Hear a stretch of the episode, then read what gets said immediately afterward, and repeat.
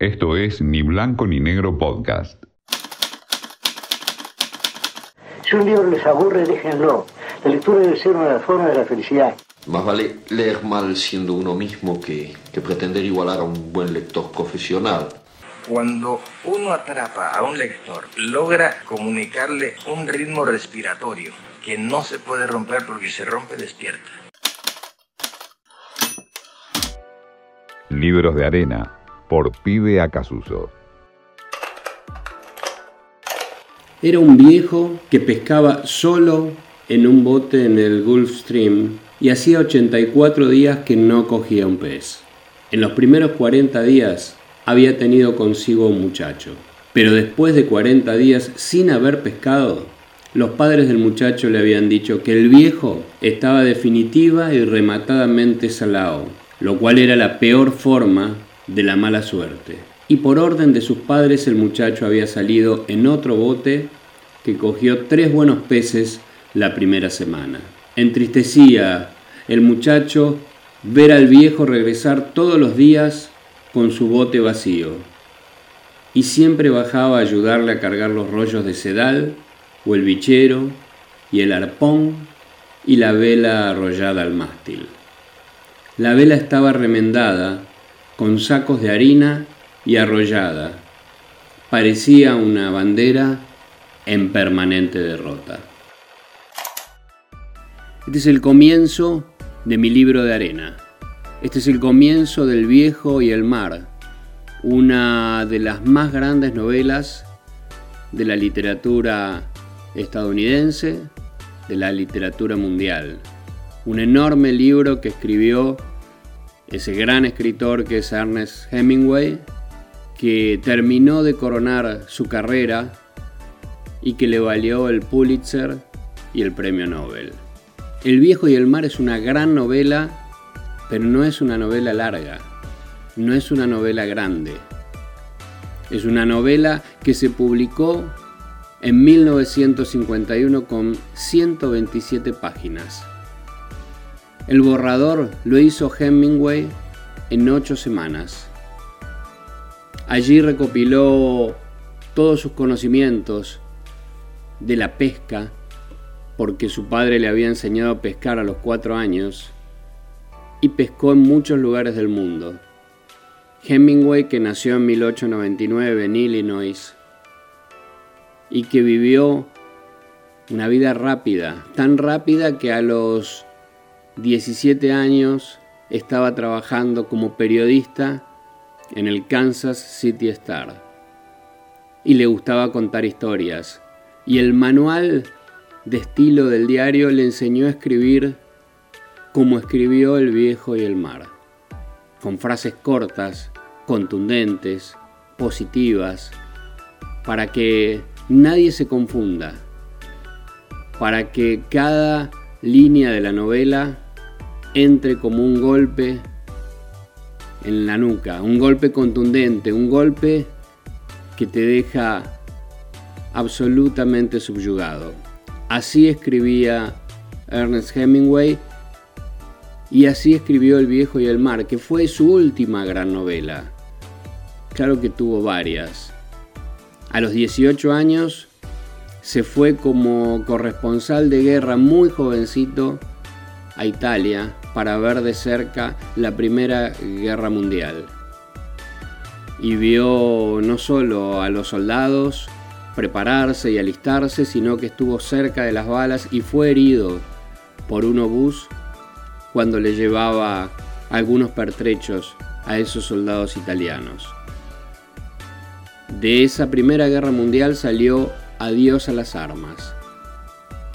Hemingway se fue después a París, se casó con su primera mujer, vivió esa, esa época de ese París de los años 30 con intelectuales, con artistas, con muchos escritores, con, el, con los cuales empezó a cambiar ideas y con los cuales empezó a nutrirse.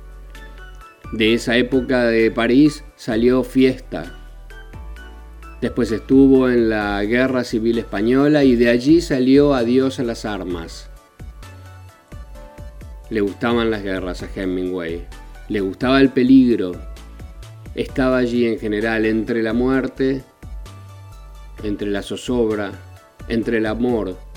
Tuvo muchas mujeres, se casó cuatro veces después de la Guerra Civil Española con Marty Hergom, con quien estaría casado cinco años y a quien le dedicó Adiós a las armas. Pero El viejo y el mar es quizás esas novelas que nunca pasan indiferentes. El viejo es Santiago, un canario que había conocido las costas de África y que estaba en Cuba, allí en el Caribe, y todos los días iba a pescar, que ya había pasado los 80 y que ya los peces no iban a su anzuelo. Por eso, por eso el chico del que hablábamos al comienzo, sus padres no querían ya que fuera con el viejo porque no había peces cuando el viejo salía a pescar. Pero el viejo salió una vez más, pescó un marlin, esa especie de pez espada que abunda en el Caribe, y tardó tres días en dominarlo y en ponerlo después de arponearlo al lado de su bote. Pero allí no terminaría la aventura y no terminarían las desventuras porque una vez que lo puso al pez enorme, el más enorme que había visto en su vida, los tiburones empezaron a comérselo de a poco, marcando eso que decía el libro en el comienzo, ese texto que hablaba de la derrota. La derrota era volver a la costa de Cuba con el pez devorado por los tiburones. Una derrota más para ese viejo que estaba en el ocaso de su vida. Eso es lo que cuenta en esta enorme novela Hemingway.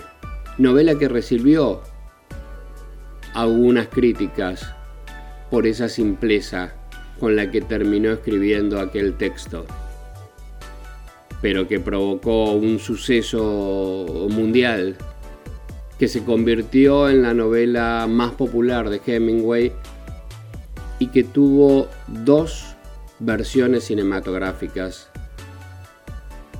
que llevaron a todo el mundo aquella historia sucedida en el mar que rodeaba Cuba. Hemingway vivió en Cuba, vivió también en Key West, Cayo Hueso, como le decían los cubanos, en el extremo sur de la Florida, a 90 millas de la isla cubana.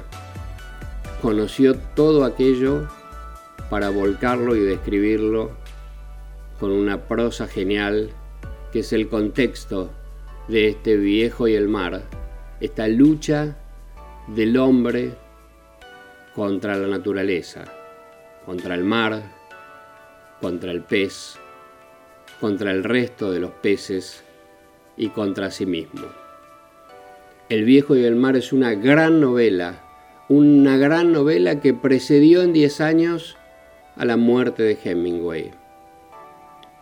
Hemingway muere en su casa de Ketchum, en el estado de Idaho, y se pega un tiro porque ya, ya eran muchas las heridas que tenía de los distintos accidentes que había tenido a lo largo de su vida. Hemingway es, si no el máximo, uno de los máximos escritores de la muy buena literatura norteamericana. Y El viejo y el mar es una obra que merece leerse de comienzo a fin, que se lee rápido, que se deleita, que se saborea y que tiene en cada página un texto exquisito para aprender lo que es la vida en el final, cuando se ha aprendido del éxito y de la derrota. Este es entonces hoy mi libro de arena, El viejo y el mar, la gran obra de Hemingway. Estoy seguro que lo vas a disfrutar, estoy seguro que lo vas a agradecer.